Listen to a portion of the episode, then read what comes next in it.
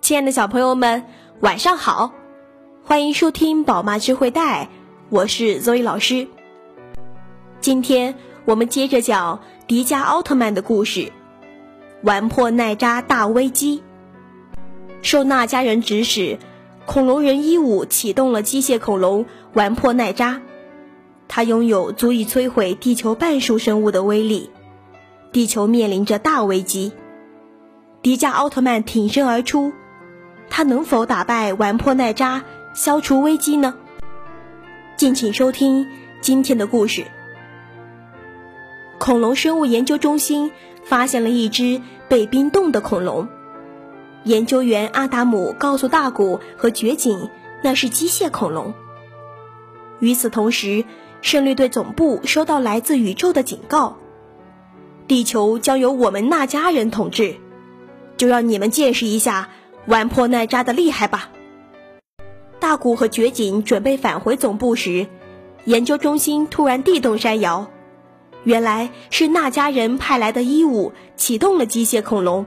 玩破奈扎一号，胜利队队员立即驾驶胜利飞燕号前去对付玩破奈扎一号，却遭到了玩破奈扎一号的连环炮击。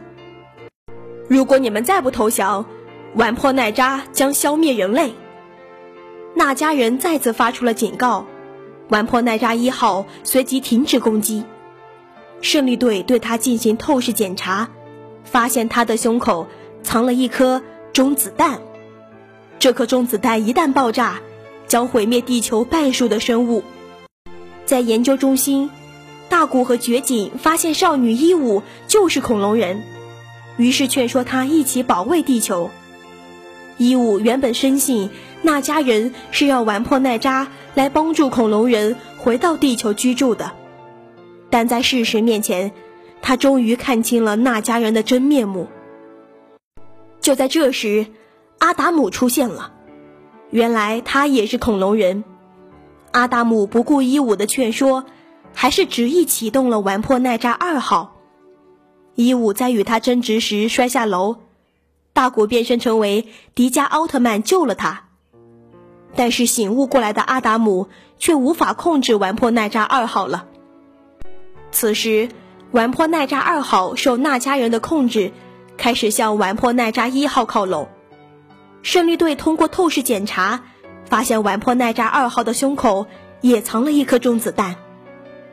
两颗中子弹一旦融合后爆炸，地球生物将被彻底的毁灭。迪迦奥特曼担心触动到玩破奈扎二号的胸口中子弹，只好展开近身攻击。他使出迪迦拳，企图阻止他走向玩破奈扎一号。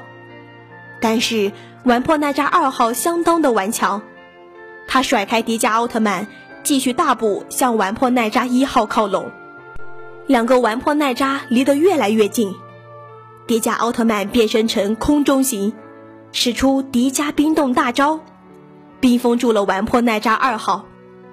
然而完破奈扎一号开始活动起来，情况万分危机。